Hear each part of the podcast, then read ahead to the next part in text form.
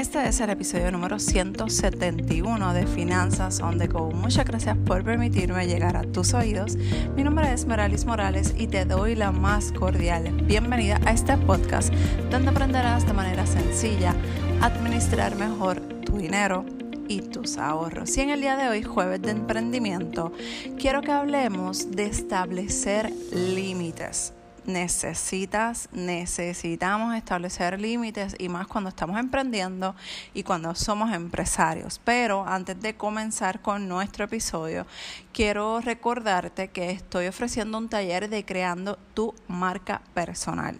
Si en estos momentos te encuentras trabajando o con la idea en la mente de hacer tu, negocio en línea, de tener presencia en línea y no sabes por dónde comenzar, no sabes qué darle prioridad porque al momento de empezar a emprender un negocio en línea eh, podemos sentirnos abrumadas eh, o abrumados eh, de tantas cosas que hay que hacer o que deberíamos hacer. Así que en este curso Crea tu marca personal va a estar disponible para que tú empieces, mira, con las cosas que son prioridad. O sea, hay muchas cosas que se pueden hacer, hay muchas cosas que se le puede dar eh, forma a medida que tú vayas evolucionando y trabajando y madurando tu marca personal. Pero vamos a darle prioridad. En este curso te enseño lo básico y esas cositas que primordialmente tienes que trabajar ya.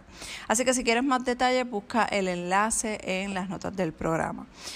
Establezcamos límites si estás emprendiendo, si estás eh, buscando la forma en la que hacer eh, crecer tu negocio y eventualmente tienes empleados o personas que van a estar trabajando contigo, que van a entrar y salir de tu negocio, eh, porque son, como decimos, third parties o trabajando contigo. Y una, una de las cosas que yo he estado aprendiendo y que cuando trabajaba en el banco siempre eh, lo establecía de esa manera y es, es importante tenerlo presente, es que eh, tu vida personal no es parte de tu negocio, de tu emprendimiento, de tu trabajo.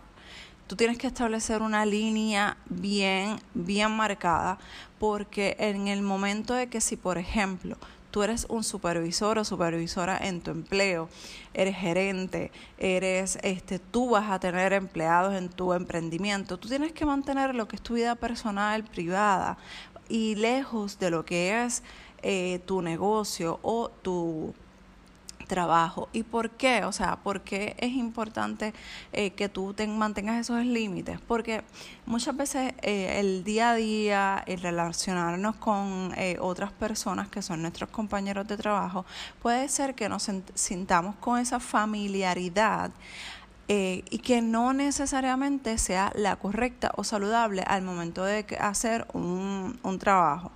Y esto lo que puede traer es roces o pueden traer problemas al momento de tú tener que, como yo le digo a mi hijo, de jalar la cuerda y porque, ¿verdad? Uno le da, eh, como decimos aquí en Puerto Rico, gabela y le damos hilo y le damos espacio, pero cuando llega el momento de ajustar los pantalones y ajustar la situación y, y llamar la atención, tú no vas a querer hacerlo porque eh, eh, tienes una familiaridad y no quieres hacer sentir mal a la persona y la realidad es que muchas veces esto afecta a tu negocio.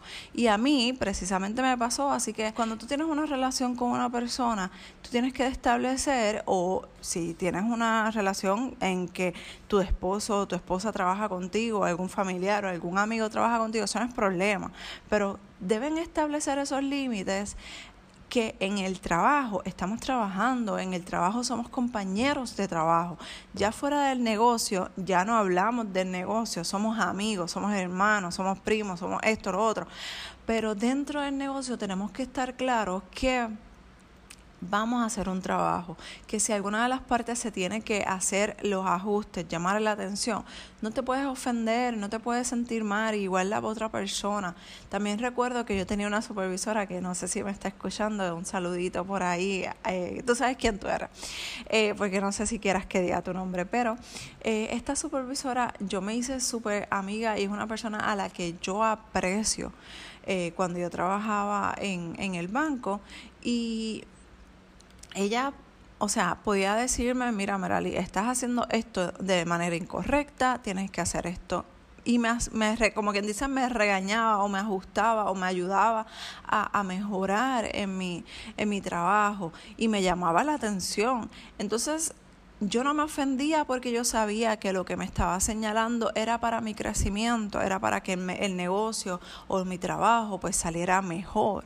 Así que yo sabía cuando podía ser amiga y yo sabía cuando era empleada. Así que si tus empleados o tú quieres mantener esa línea establecida, yo te invito a que lo hagas, que te sientes a hablar, porque esto es una conversación que debes hacer si ya tus empleados están... Eh, eh, familiarizados contigo, tienen, comparten en familia, eh, fuera del trabajo. Eso no está mal, no estoy diciendo que eso está mal, pero debes de hablar con ellos o con ellas y decirle, mira, en el trabajo vamos a hablar de trabajo y fuera de la, eh, del trabajo pues hablamos de cosas casuales y de situaciones que se puedan presentar para mantener esa relación de amistad y mantener la relación de compañeros de trabajo. Así que yo te invito a que pienses en esto, hagas el análisis de cómo tú manejas esta situación o cómo la puedes manejar porque, ¿verdad? Tu empleo va a seguir creciendo, perdón, tu, tu emprendimiento va a seguir creciendo, vas a contratar unas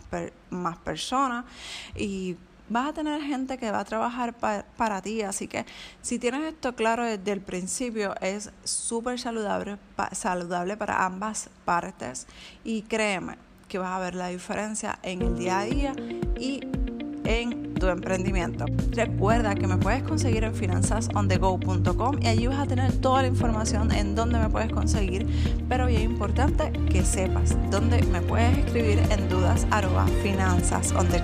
Un abrazo desde Puerto Rico y nos escuchamos en el próximo episodio de Finanzas on the go. Bye.